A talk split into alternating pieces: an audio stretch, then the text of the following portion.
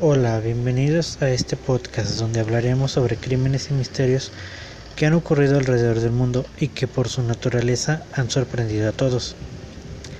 Hoy les comentaré sobre el caso de los asesinos del páramo. Esta es una historia sobre una pareja que para su retorcido y enfermo entretenimiento hicieron algunos de los más crueles actos de los cuales hasta el día de hoy el odio hacia ellos por parte de Inglaterra aún permanece. Mira y Brady se conocieron en una fiesta de Navidad que ofreció la empresa en donde ambos trabajaban. El flechazo fue instantáneo y comenzarían una relación que daría como fruto un horror que duraría por lo menos dos años, pero vamos por partes. Se dice que cuando Mira conoció a Brady, inmediatamente quedó fascinada con él. La chica con profesión de niñera en Manchester cayó en sus encantos. En cuanto a Brady, se dice que era un chico apuesto, y eso ayudó a que se enamorara aún más Mira. Para el año 1961, eh, Brady ya era un adulto de 23 años, con tal vez un oscuro pasado que no muchos sabían, pues estaba perturbado con tendencias satánicas que gustaba de torturar humanos y animales. Eh, que bueno, eh, ya era un delito por lo cual ya había sido arrestado en numerosas ocasiones y también tuvo una infancia difícil, pues era hijo de una madre soltera, además de que no ser criado por esta, sino por una familia adoptiva, y una juventud marcada por el abandono, y fue muy conflictiva, lo cual le trajo muchos problemas en los cuales muchos de ellos lo llevarían a prisión. Por otro lado, Mira creció junto con su abuela, que huyeron de su padre, un hombre que la maltrataba a ella, a su hermana y a su madre, quien era una mujer promiscua que se desatendía de sus hijas. La muerte de uno de sus, amigos a los 15 años la traumatizó. Mira se convirtió en el catolicismo y de ser una buena estudiante pasó a ser una adolescente vulnerable e influenciable. Aquel día el destino que quiso que los dos se encontraran, dos inadaptados sociales obligados a asistir a una fiesta. Tras seducirla, Ian se convirtió en su primer amante, y bajo su influjo, Mira de entonces 19 años cambió radicalmente. Aquella muchacha comenzó por teñirse el pelo y su vestimenta recatada cambió por minifaldas, además de altas botas de cuero que emulaban a una dominatrix nazi.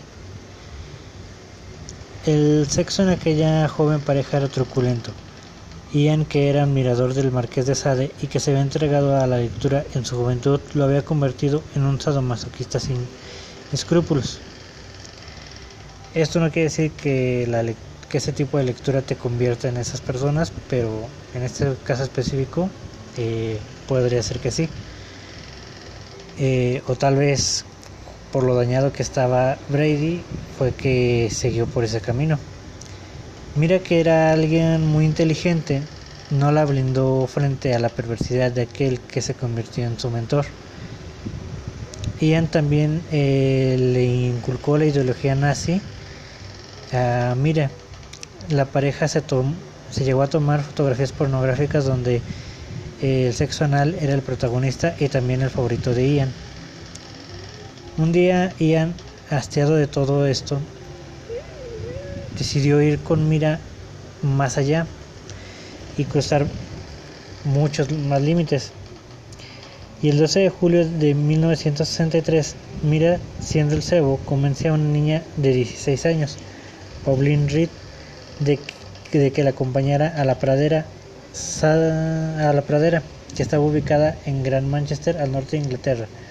Mientras tanto, Ian las, las iba siguiendo en su moto. En ese lugar, Ian abusa, mata y entierra a Pauline, convirtiéndose en su primera víctima. De al menos cinco que se sabe.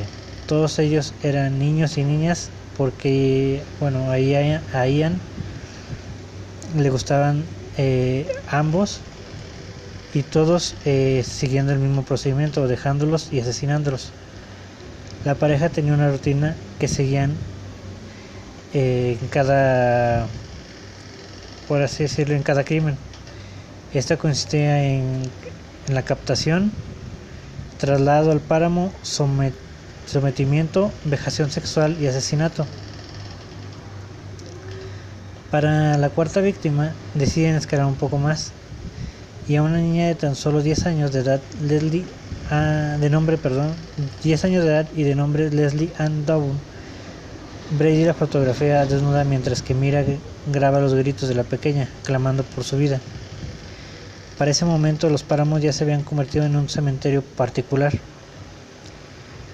Para la fecha marcada del 6 de octubre cometerían su último asesinato. Este sería el de Edward Evans, de 17 años. Brady acaba con la vida del joven de un hachazo durante una reunión familiar en el que recibe en el que reciben al cuñado de Mira, David Smith.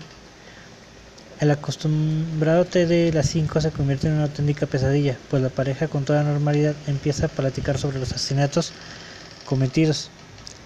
Le dicen a David que vaya el día siguiente a una cita con ellos, obligándolo a prometer que acudirá a ayudarles a deshacerse del cuerpo, pero él horrorizado por lo que acababa de suceder, acude a la policía a contar todo eh, el día siguiente y la pareja es detenida.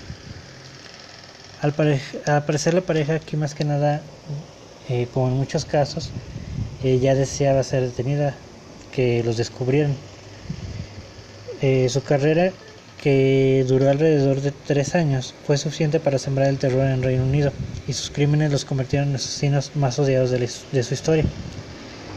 Ian y Mira fueron arrestados y acusados de los asesinatos para el 21 de abril de 1966, el juicio más esperado de las últimas décadas. Las grabaciones y fotografías que Ian había tomado de una de sus víctimas fueron pruebas importantes durante el juicio. Dos meses antes de comenzar el juicio, la pena de muerte había sido abolida y ahora la cadena perpetua era la condena máxima que se les podían dar. Y para la fecha del 6 de mayo de 1966 son condenados a la misma. En prisión Mira tuvo conciencia de lavado de cerebro por parte de su novio y comienza a echarle la culpa de todo.